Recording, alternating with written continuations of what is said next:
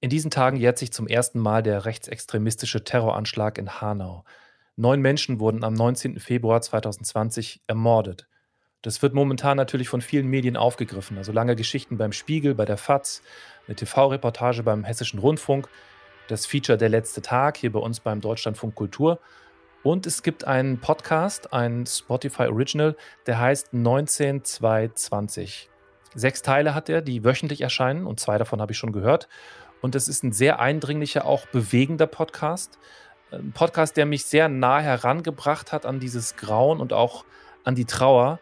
Und ich frage mich, so als steile These, können Podcasts unsere Gesellschaft besser abbilden als alle anderen Medien? Und wenn ja, warum? Wie machen die das? Deutschlandfunk Kultur über Podcast. Und mein Name ist Heiko Bär. Die Stadt ist die Stadt, die Menschen haben sich nicht verändert, aber mir sind die Augen aufgegangen bei dem, was ich alles erlebt habe. Ich habe absolut kein Vertrauen mehr in die Behörden.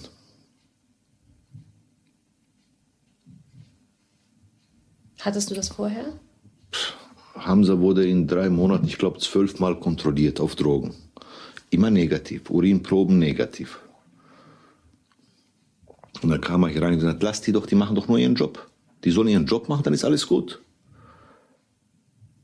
Was ich in der Tatnacht erlebt habe, danach erlebt habe und jetzt, wo diese Ermittlungsakten da sind, wenn man zum Anwalt geht und da reinguckt, wenn man das liest, dann fragt man sich, was ist da los? Das ist ein Ausschnitt aus der zweiten Folge. Wir hören den Vater des ermordeten Hamza Kutovic, Armin Kutovic, und der erzählt davon, wie er das Vertrauen in den Staat verliert. Und der erzählt davon, wie sein Sohn getickt hat. Und wir hören wirklich, wie er mit den Worten und den Emotionen ringt. Also es gibt sehr viele Pausen. Es gibt viele solcher starken Momente in 1922. Die Angehörigen, die bekommen eine Stimme, ihnen wird sehr viel Platz eingeräumt. Das ist der Kampf darum, gehört zu werden und ein Kampf gegen das gesellschaftliche und mediale Vergessen in Podcast-Form.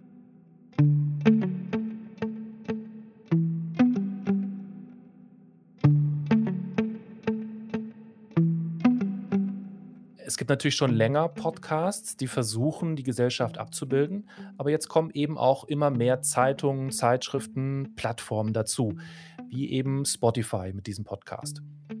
Oder auch die SZ, in Deutsche Abgründe ging es um NSU und rechten Terror und im aktuellen Podcast Going to Ibiza geht es um Korruption und Populismus in Österreich.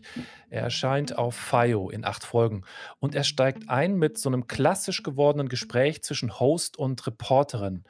Und dazu läuft im Hintergrund dieses mittlerweile berühmt gewordene Video. Leila, wie war das eigentlich, als du zum ersten Mal vom Ibiza-Video erfahren hast? Das war einige Wochen, bevor wir es letztlich veröffentlicht haben. Das war ziemlich ungewöhnlich. Ich bin dann in ein abgesperrtes Büro in der SZ gekommen und dann habe ich die Kopfhörer aufgesetzt und da war dann zuerst einmal viel Rauschen. Und plötzlich habe ich mehrere Männer auf Wienerisch reden gehört und eine Frau auf Russisch.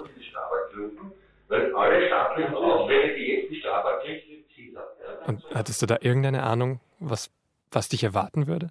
Ich war schon ein bisschen vorbereitet. Ich wusste, auf dem Material ist Heinz-Christian Strache zu ja. hören und zu sehen, also auf Ibiza. Das war damals der österreichische Vizekanzler und Parteichef der rechten FPÖ. Und darauf hört man, wie Strache einer vermeintlichen Oligarchennichte aus Russland dubiose Deals anbietet. Zack, zack, zack. Diese drei, vier, drei, vier Leute, die müssen ja, werden. Drei, vier Leute, die müssen abserviert werden. Roter, grüner, der ist gut so abserviert werden. Das sagt der damalige Vizekanzler Österreichs, Strache, in diesem Video.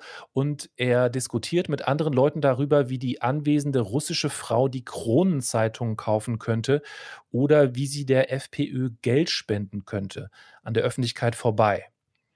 Die Grundfrage des Podcasts ist, so kurz zusammengefasst, warum ist das möglich und warum kommen so viele damit durch? Also ganz große gesellschaftliche Fragen sind das, die in diesen Podcasts aufgeworfen werden. Und um jetzt mal genauer zu schauen, was dahinter steckt, also wie so ein Podcast entsteht und was das Selbstverständnis der Macherinnen und Macher ist, da haben wir gleich mal zwei eingeladen. Aus Ramallah zugeschaltet ist dabei Alena Jabarin, die in Hanau als Reporterin unterwegs war für 19220. Und aus München aus dem Kleiderschrank dabei ist Vincent Vitus Leitgeb. Er ist Redakteur im Audioteam der SZ und er ist Host von Going to Ibiza.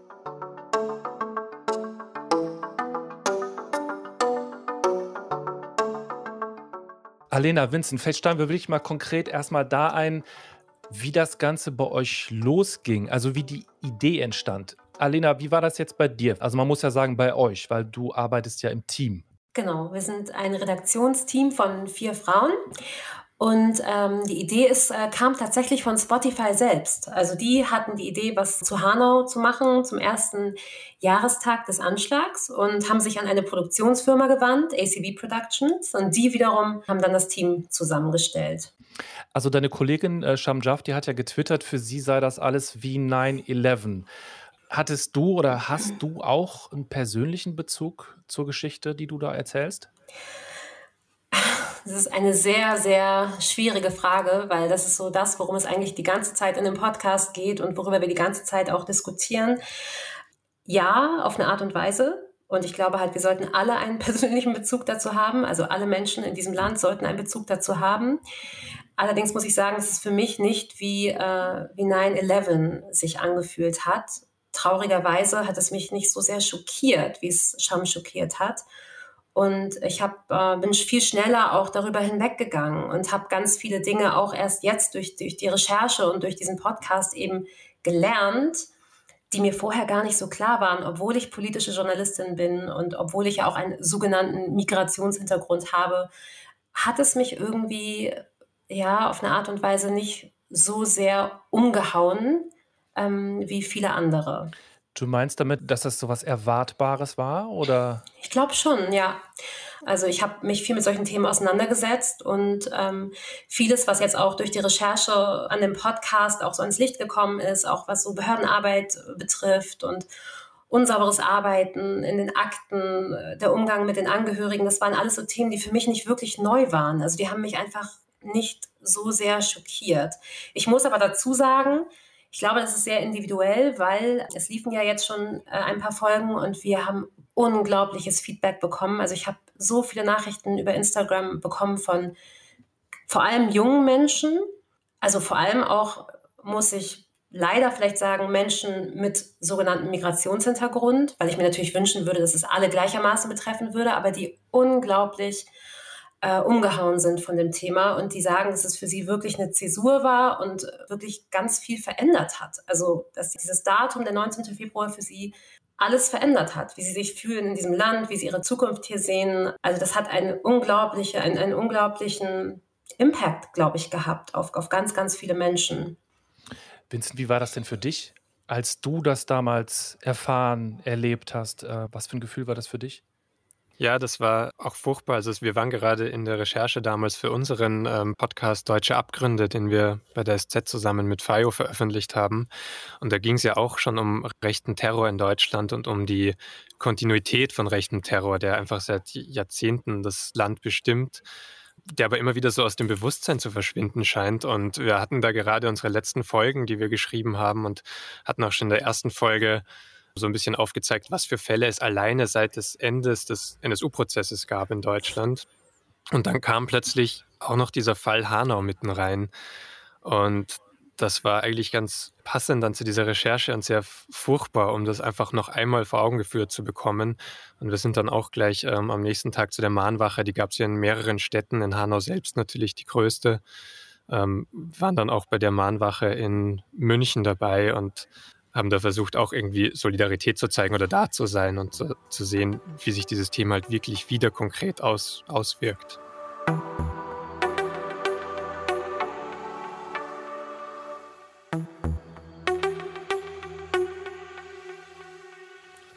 Du arbeitest ja in einer etwas anderen Grundkonstellation. Du bist ja in einer festen Redaktion bei der SZ. Wie ist das denn, um mal jetzt zu springen zu deinem Podcast Going to äh, Ibiza, wie ist die Idee entstanden? Die Idee dazu ist natürlich so ein bisschen andere. Es gab auch einen konkreten Auslöser. Es gab diese Ibiza-Affäre, das Ibiza-Video, das die SZ in Ausschnitten zusammen mit dem Spiegel veröffentlicht hat. Und das war dann auch so, dass ich mit meiner Kollegin, mit der ich das zusammen erzähle, Leila Al-Serori, die war Teil dieses Ibiza-Rechercheteams, die hat das mit aufgedeckt und war da sehr eng daran beteiligt. Und wir haben uns danach kurz darüber unterhalten und kommen beide aus Wien und haben beide so gesagt, naja, wir saßen eigentlich am Abend, an dem es rauskam, beide irgendwie bei uns in, den Küchen oder in den Wohnungen, sie, glaube ich, in der Redaktion und dachten irgendwie, das könnte jetzt auch ganz spurlos an Österreich vorbeigehen. Also klar löst das jetzt gleich was aus und das ist eine krasse Geschichte, aber könnte auch sein, dass Heinz-Christian Strache und seine FPÖ da auch irgendwie einfach weitermachen. Und wir sind dann eigentlich eher so in dieser Doku-Serie dem Gefühl so auf die Spur gegangen und haben dem nachgeforscht, woher wir das Gefühl hatten als ÖsterreicherInnen, dass das in unserem Land so möglich ist und vielleicht auch denkbar ist, dass da keine Konsequenzen entstehen. Ihr arbeitet ja beide momentan an Podcasts, die ja, große gesellschaftliche Themen behandeln. Also es geht ja äh, um die Verfasstheit von Deutschland oder von Österreich jeweils. Es geht wirklich um die ganz großen Fragen. Deswegen direkt mal auch die ganz, ganz große Frage an euch beide. Was können Podcasts, was andere Medien nicht können? Also ich glaube, sie sind unglaublich flexibel. Zum Beispiel haben wir uns bei unserem Podcast dafür entschieden, mit zwei Ebenen zu arbeiten. Wir haben einerseits die Reportage. Über sechs Folgen sind wir halt immer wieder in Hanau, nehmen die Zuhörer mit dorthin, treffen Angehörige, gehen an die Tatorte. Und dann haben wir aber immer wieder eine Metaebene, in der wir quasi im Studio sind und Dinge in den Kontext setzen. Und diese beiden Ebenen zum Beispiel, die kannst du halt haben, weil, weil du einen Podcast hast. Ne? Die ersten beiden Folgen wurden jetzt veröffentlicht und wir arbeiten immer noch an den weiteren Folgen. Das heißt, wir können auch auf aktuelle Entwicklungen eingehen. Wir können, wenn wir das Gefühl haben, durch das Feedback, was wir bekommen, über Social Media zum Beispiel, dass irgendwelche Dinge, dass Fragen offen sind oder dass Dinge vielleicht nicht ganz richtig verstanden wurden, dann können wir das aufgreifen in den kommenden Folgen.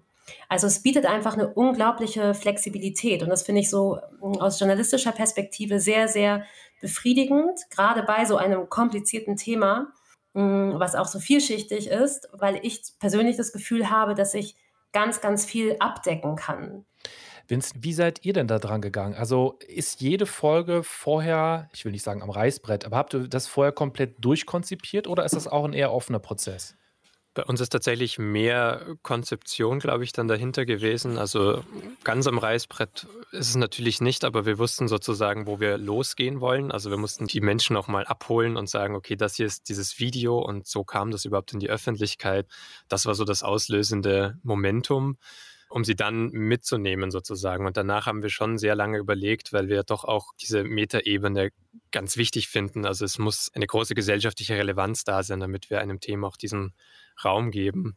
Und dann haben wir uns deshalb schon sehr gut überlegt, wie können wir in den folgenden Folgen Schritt für Schritt diese äh, Systemfragen zuerst mal aufwerfen, verankern und dann vielleicht hinten raus in den Episoden wieder aufgreifen, um zu sagen, daran wird gerade in dieser oder jener Form gearbeitet. Also so haben wir schon relativ genauso einen Plan gemacht, ein Storyboard gemacht und dann sind wir in die Recherche gegangen, haben ProtagonistInnen gesucht, haben Dokumente gesucht, Archivmaterial. Dann wird es erstmal wieder richtig breit und dann muss man natürlich schauen, was hat man gefunden und wie passt das überhaupt äh, dazu oder was erzählt das eigentlich für eine Geschichte? Ist die Geschichte vielleicht nochmal anders? Und so muss man es dann wieder zusammenführen. Also es war relativ viel Planung im Vorhinein, dann in der großen Recherche und dann wieder das Umsetzen Zusammenschritte gewesen. Du sagtest gerade, Vincent, dass ihr oft also viele Fragen aufwerft und dann am Ende nochmal auch auf die zurückkommt. Bei uns ist das ähnlich. Also es gibt mhm. ganz, ganz viele Fragen, die wir überhaupt nicht beantworten können in dem Podcast. Also die Ermittlungen sind noch nicht mal richtig abgeschlossen. Es gibt keine abschließenden Antworten auf die Fragen, ob der Anschlag hätte verhindert werden können, zum Beispiel. Vieles ist noch offen, aber wir werfen einfach auch ganz, ganz viele Fragen auf. Und teilweise ja, bleiben die am Ende tatsächlich auch ähm, ohne Antwort.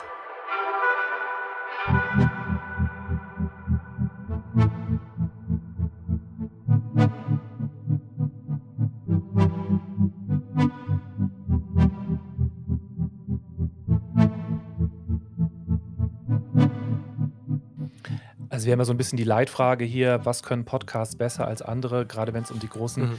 gesellschaftlichen Probleme geht und wie können sie das erreichen? Ich würde gerne mal ein Beispiel rausgreifen, das mir aufgefallen ist bei dir, Alena. Also was euch auch irgendwie so ein bisschen abgrenzt vom Rest. Da äh, ein Beispiel zum Reinhören. Da sprichst du mit dem Philipp Gohmann, das ist der Vater der ermordeten Mercedes. Ich stelle mir die Frage, wer arbeitet da bei diesen Kriminalfachkräfte? Äh, Eine Lehrling oder sind das gelernte Kriminalpolizei oder diese Beamte, die speziell für diesen Beruf ausgebildet worden sind.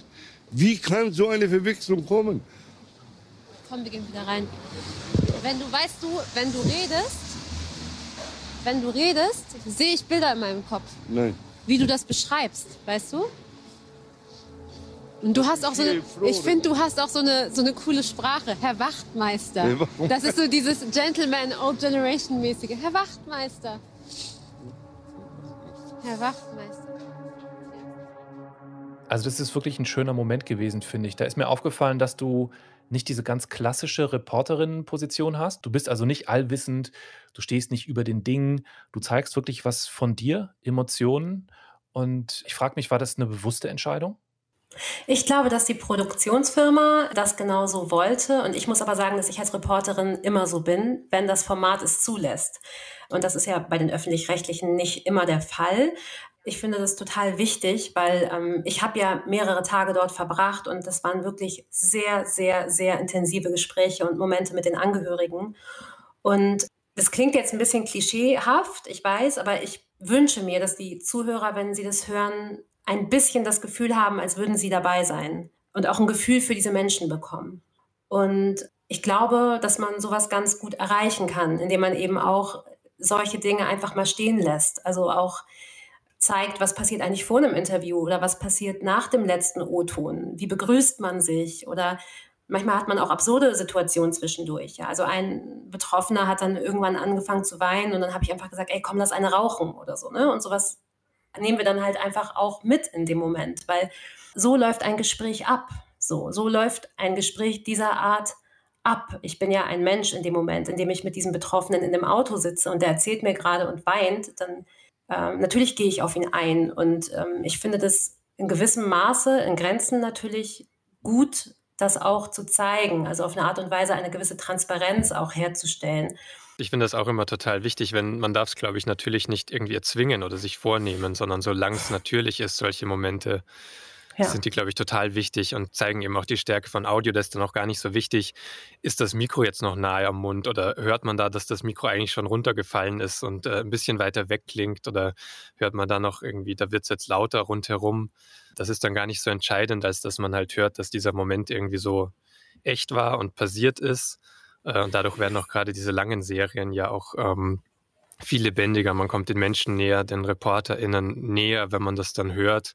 Und es entstehen irgendwie so Bilder und Nähe im Kopf. Also das ist ja auch das Tolle bei, beim Podcasten, dass man halt immer so nah dran ist und durch solche kleine Momente sieht man, dass man wirklich so nah dran ist, weil es in der Szene passiert ist. Total. Und ich wünsche mir auch, dass mehr Formate diese Offenheit haben.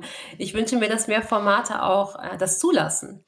Weil ähm, ich einfach gemerkt habe, auch, das habe ich vorhin schon einmal kurz gesagt, wie unglaublich viele Leute wir jetzt gerade auch erreicht haben mit dem Podcast und gerade auch junge Leute. Und wenn es irgendwie eine Schwierigkeit ist, vielleicht generell mit politischen Themen auch die junge Generation zu erreichen, dann kann man das eben vielleicht auch, indem man Formate mal ein bisschen umdenkt.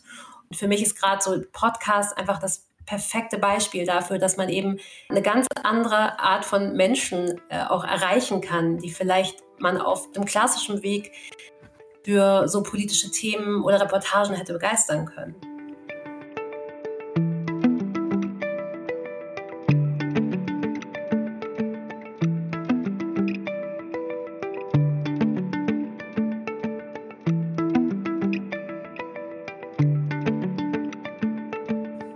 Vincent, wie ist das denn für dich in, in, deiner Rolle? Du bist ja Host. Du hast ja dann den Kontakt mit deiner Kollegin, die als Reporterin dazukommt. Wie würdest du das denn beschreiben, wie du diese Rolle ausfüllst? Also wir waren tatsächlich auf allen Rechercheterminen eigentlich auch zu zweit unterwegs. Ähm, in der ersten Folge haben wir das nur, äh, wir haben es uns in allen Folgen so ein bisschen stärker aufgeteilt, je nach Expertise oder Tiefe, in die wir in Themen dann reingegangen sind, auch in der Recherche, wer vielleicht mehr Sprechanteil hat, wer mehr die Fragen stellt und moderiert und wer vielleicht dann mehr eben erzählt und strukturiert und die Inhalte bietet. Und in Folge 1 war das natürlich ganz klar, dass Leila als Serori, als Mitglied des Rechercheteams halt ganz klar erzählt, wie lief die Recherche und da viel mehr sozusagen die Geschichte vorantreibt. In anderen Folgen bin es dann ich, weil er sich mehr in diese Themen dann reingearbeitet hat. Das war eigentlich ganz interessant, das mal so, so zu mischen und auch zu zweit dann auf so, so Termine zu gehen, weil man dann die Interviews auch so zu zweit ganz anders führt manchmal oder sich manchmal auch zurücklehnt und Zeit hat, nochmal Dinge zu reflektieren und dann doch nochmal anders zu fragen. Also ich weiß, dass ihr beim NSU-Podcast ja die Recherchen aus dem Blatt im Grunde nacherzählen konntet. Da stand ja schon einfach alles oder zumindest viel. Wie seid ihr denn jetzt hier so vorgegangen? Genau, wir waren ja dann relativ schnell einig, dass wir eben auch viel zurückgehen wollen, dass wir sagen, okay, dieser ganze Schlammschlacht, diese politische Affäre, die danach in Österreichs Innenpolitik losgebrochen ist, die können wir nicht auf acht Folgen ausbreiten oder es lohnt nicht, da gibt es zu viele Entwicklungen. Aber das, was richtig interessant ist, haben wir uns halt gedacht, ist halt der Weg dahin und warum jemand, ein Politiker, ein Spitzenpolitiker in so einem Video zu sehen ist, der sich so sicher fühlt in diesen Dingen, die er sagt. Und wollten dann eben fragen, so, was hat der eigentlich für ein für Politik kennengelernt? Was hat er für ein politisches System kennengelernt? Und deshalb sind wir dann eben zurück in die Vergangenheit eher gegangen und haben geschaut, was ist der Weg eigentlich zu diesem Ibiza-Video hin und haben da eben Schritt für Schritt in der Recherche Personen gesucht, die vielleicht von dem großen Vorbild von Heinz-Christian Strache erzählen können, Zeitzeugen, die damals dabei waren, als Jörg Haider die Politik in Österreich geprägt hat. Wir haben dann ZeitzeugInnen gesucht, die Heinz-Christian Strache in einer bestimmten Zeit seiner Karriere besonders nahe kennengelernt haben, als er gerade selbst an die Spitze der Partei kam. Wir haben dann Zeitzeugen und Zeitzeuginnen, die Sebastian Kurz Aufstieg begleitet haben. Also haben versucht, wirklich so aus diesen Phasen dieser Politikerkarrieren jeweils Menschen zu finden, die uns das anschaulich machen können und die uns erklären können, was haben die damals erlebt, als sie geprägt wurden, als sie an die Spitze kamen, um dann besser zu verstehen, was in diesem Video passiert. Um das hier auch mal ein bisschen anschaulich zu machen. Wir haben hier ein Beispiel, ein äh, Ton aus Going to Ibiza. Das ist äh, der Rückweg von einem Gespräch mit einem Ex-Berater von Haider. Und äh, der hat gerade erzählt, wie leicht es ist, die Menschen zu verführen. Das ist für mich immer wieder erstaunlich, wie offen das für Populisten nur ein Spiel zu sein scheint Menschen, die nur für sich und ihre Macht kämpfen, die nichts wirklich wollen. Die provozieren einfach, verunsichern, um selbst stärker zu werden. Dann schwächen sie die Aussagen wieder ab, hauen drauf, schwächen ab. Und irgendwas verfängt dann trotzdem bei den Menschen führt zu Wahlerfolgen. Total, ja. Und dieses Spiel mit der Aufmerksamkeit, mit den Skandalen, dieses populistische Handwerk ist in jedem Fall eine sehr gute erste Lektion, die auch Heinz Christian Strache von Haider lernen kann. Viele Politiker, auch anderer Staaten, haben begonnen, das nachzuahmen. Aber der Punkt ist eben, es funktioniert gerade in Österreich früher und besser. Und das hat historische Gründe. Und diese Gründe sind die zweite Lektion. Ja, also ich finde, hier zeigt sich eure Mechanik sehr schön. Also ihr wollt ja vermitteln, du sprichst hier von Lektionen und damit sind wir irgendwie auch beim Thema Erzählhaltung, finde ich. Also welche Perspektive, welche Erzählung und Erzählhaltung eignet sich denn überhaupt für so ein großes Thema wie jetzt bei euch Populismus oder Alina bei äh, Rechtsradikalismus? Ja, ich glaube, das Schwierige ist es, möglichst konkret zu machen und das möglichst die Szenen und Momente auszuwählen oder die Ereignisse, die es halt besonders anschaulich machen oder die wirklich zu finden und dann noch die Personen zu finden, die wirklich entscheidend dafür sind. Also es ist natürlich so, es wirkt sehr komplex erstmal und man fragt sich vielleicht in Deutschland, warum sollte ich mir einen Podcast über Österreich anhören über so lange Zeit, aber dadurch, dass man dann eben so verschiedene Szenen und Personen hat, die man interessant findet und die halt sorgfältig von uns ausgewählt wurden, und zusammengestellt wurden, dann bleibt man vielleicht auch dran, weil dann fängt es im Kopf gleich an, dass man selbst so Vergleiche ziehen kann äh, zu Deutschland, zu anderen Ländern. Auch wir deuten es hier wirklich nur ganz kurz an, sozusagen, dass das nachgeahmt wird. Die AfD fällt auch nochmal in Stichworten. Aber man muss es dann vielleicht gar nicht mehr so sehr ausbuchstabieren, wenn man so das Kopfkino schon mal anbekommen hat oder die Menschen zum Nachdenken bekommen hat, während sie da zuhören. Und also sehe ich das auch immer. Es sind die Podcasts sind natürlich sehr lang und man hat viel Zeit, aber man kann jetzt auch nicht acht Politikwissenschaft-Vorlesungen machen, sondern muss eben versuchen, das szenisch zu erzählen oder als gute Geschichte zu erzählen, spannend zu machen, Informationen richtig anzuordnen und dann entsteht sowas, was für die HörerInnen halt oft so Anknüpfungspunkte gibt zum eigenen Leben, so Sprungbretter, damit sie dann sagen, okay, jetzt lese ich dazu gerne nochmal ein Buch mehr da, da dazu oder jetzt höre ich mir noch mehr in die Richtung an und informiere mich selbst weiter. Alena, wie war das bei dir? Also es war ja wahrscheinlich schon euch auch klar, dass sehr viele Journalistinnen parallel recherchieren zu Hanau, mhm. dass auch äh, zum Jahrestag sehr viel auf verschiedenen Medien passieren wird, sage ich mal. Hat das Einfluss gehabt auf dich, auf euch? Also bei der Idee, wie wollen wir das umsetzen? Also auch letzten Endes, also wie setzen wir uns auch ab? Mm, ich glaube nicht so sehr. Und zwar natürlich klar, dass, äh, dass viel dazu recherchiert werden wird und dass auch viel publiziert werden wird. Und wir haben uns das auch gewünscht. Also wir freuen uns darüber, dass über das Thema gesprochen wird. Was es für uns vielleicht in dem Sinne einfacher gemacht hat, ist, dass wir kein äh, in dem Sinne investigatives Format sind. Das heißt, wir hatten jetzt auch nicht den Anspruch, die absoluten Skandale aufzudecken, irgendwie schneller dann noch irgendwas zu finden als irgendwelche Kollegen. Wir wollten einfach nochmal zeigen, wie viele Fragen sind hier eigentlich gerade noch offen. Und wir wollten den Betroffenen auch ganz, ganz viel Raum geben. Und wir haben da auch eine ganz klare Haltung, würde ich sagen, als Podcast. Auf jeden Fall eine klare antirassistische Haltung. Das machen wir auch relativ deutlich. Unsere Idee war, den Anschlag natürlich zu erzählen mit all seinen offenen Fragen, das aber in einen größeren gesellschaftlichen Kontext zu setzen. Mhm. Es eben nicht als Einzelfall zu erzählen, sondern zu fragen, wie kann sowas in Deutschland passieren? Wie kann sowas wieder in Deutschland passieren? Was bedeutet das für uns, was muss passieren, damit sowas nicht nochmal passiert. Das klingt für mich so, als ob, tja, also ist, ist euer Podcast journalistisch oder aktivistisch oder kann man das eigentlich auch sowieso gar nicht mehr trennen? Das ist natürlich eine riesengroße Debatte immer, ähm, wo da die Grenzen sind. Er ist definitiv journalistisch. Also wir haben natürlich alle ähm, Instrumente des Journalismus verwendet und uns an die Regeln des Journalismus gehalten. Wir haben natürlich sehr seriöse Quellen, das ist klar. Aber wir haben auch eine Haltung und ehrlicherweise, ich kenne die, diese Debatten. Für mich ist das überhaupt gar kein Widerspruch. Ich würde sagen, wir sind gute Journalistinnen mit Haltung. Und ich glaube, dass das äh, Format Podcast eben auch den Raum gibt, diese Haltung auch darzulegen. In anderen Formaten würde man das vielleicht weniger tun. Hier ist das, glaube ich, auch angebracht. Vincent, wie, sie, wie, siehst du das, dieses Thema Haltung als Host auch jetzt innerhalb der SZ? Ich finde es total vieles sehr wichtig und richtig, was gerade auch gesagt wurde, weil ähm, beim Thema rechter Terrorismus ist es natürlich auch keine Frage, wie die Haltung sein muss und dass man die auch klar machen sollte.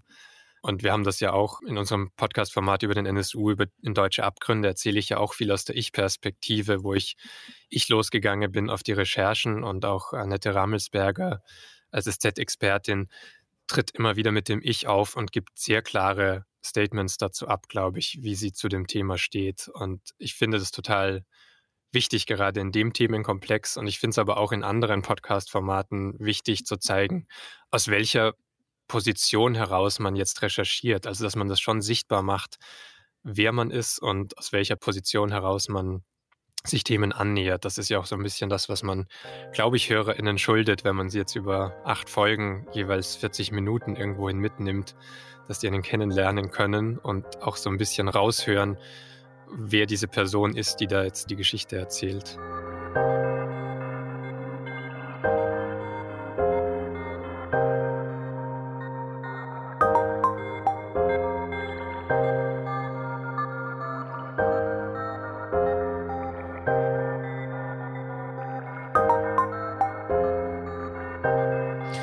Gibt es für euch jetzt in die, ich sag mal, in diesem Genre der gesellschaftlich erzählenden Podcast, das ist ja jetzt auch kein ganz neues Ding, gibt es da für euch eigentlich so wichtige prägende Podcasts, die euch vielleicht auch inspiriert haben zur eigenen Arbeit oder äh, wo ihr generell so anerkennend rüberschaut?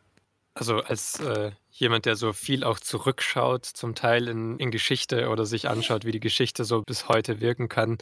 Wir haben natürlich am Anfang zum Beispiel auf Slow Burn äh, ganz viel geschaut. Das ist eine tolle amerikanische Reihe, die es ja auch mittlerweile in mehreren Staffeln gibt, die sich zum Beispiel die Clinton-Affäre mit Lewinsky einmal angeschaut hat oder die Watergate-Affäre. Das waren so zwei der Staffeln, die damals schon raus war, als wir begonnen haben, Serien zu produzieren.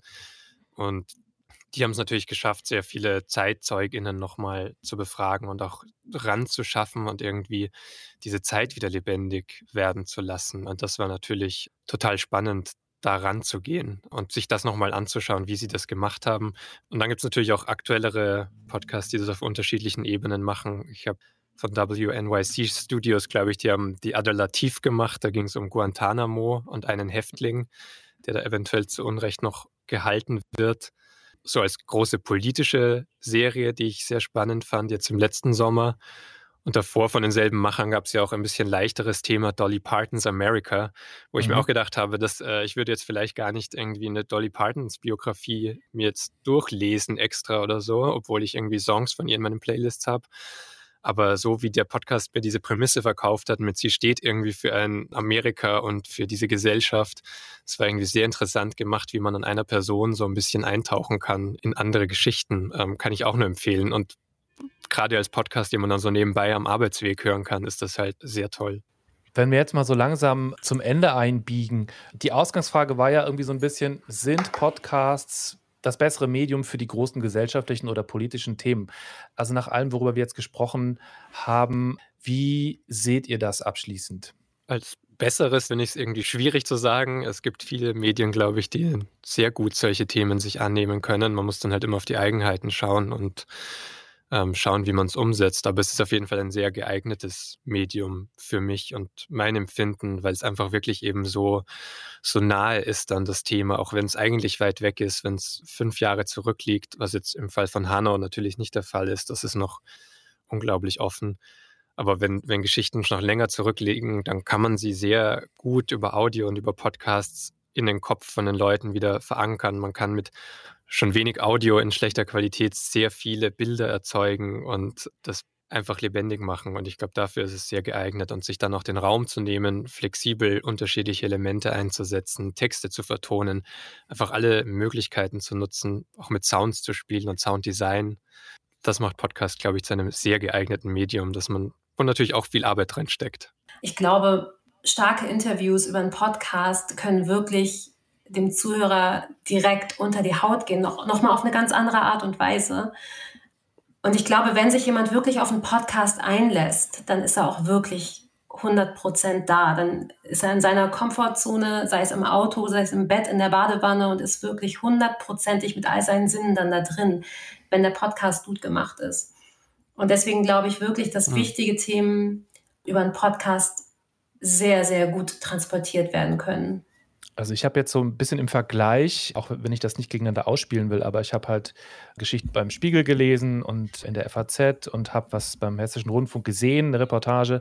Ich finde, das Podcast-Format des Seriellen ist einfach, bietet sich total an, um Leute tief reinzuziehen in eine Geschichte, auch wo, ja, die emotional ist und wo man vielleicht entweder auch noch gar nicht so einen richtigen Bezug hat oder noch gar nicht so viel weiß. Gerade dieses Serielle ist auf jeden Fall etwas, was mich immer wieder reinzieht, auch in kompliziertere und eben auch in politische oder auch in gesellschaftliche große Themen. Die Zeit ist so toll, die man sich manchmal nehmen kann, auch für einzelne genau. O-Töne, was ich jetzt beim Hanau-Podcast auch von euch toll finde, wie dann die Angehörigen einfach lange Zeit bekommen und man Pausen mithört und äh, nachdenken. Und diesen Schmerz hört man ja dann oft auch in der Stille drinnen, wenn so ein O-Ton länger stehen kann. Das sagt viel mehr, als wenn man es manchmal liest, auch wenn mich gerade Recherchen, die du auch angesprochen hast, gerade auch in Zeitungen, die ich gelesen habe, jetzt auch total bewegt haben. Also das will ich jetzt gar nicht abschwächen, aber gerade durch dieses Mit dabei sein wirkt es für mich auch oft nochmal stärker. Ja, und viele Leute haben mich tatsächlich auch angeschrieben, jetzt auch über Instagram, viele, viel jüngere Leute und haben mir geschrieben, ey, ich kannte vorher gar, ich wusste vorher gar nicht, was ein Podcast ist oder ich hätte sowas vorher niemals hören können. Aber jetzt werde ich das tun. Das ist doch eigentlich ein tolles Nicht nur ein tolles Lob für euch, sondern auch einfach ein tolles Schlusswort für uns alle hier. Alena und Vincent, ich danke euch sehr, dass ihr euch die Zeit genommen habt. Danke also nach München und nach Ramallah. Sehr gerne. Ich habe die ganze Zeit hier so ein Vincent-Foto vor mir, damit ich weiß, mit wem ich rede. Weil sonst hätte ich gegen so einen braunen Schrank geredet. Deswegen ich musste dich irgendwie vor Augen haben.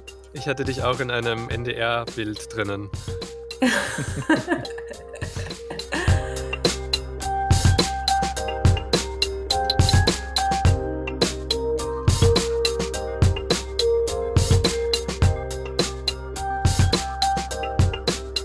Das war der Überpodcast. Mein Name ist Heiko Bär und wie immer bedanke ich mich an dieser Stelle natürlich beim Redaktionsteam. Das ist in diesem Fall Sebastian Dörfler, der diese Sendung betreut. Vielen Dank auch an Karina Schröder, an Jana Wuttke und an Christine Watti. Bis zum nächsten Mal. Ciao.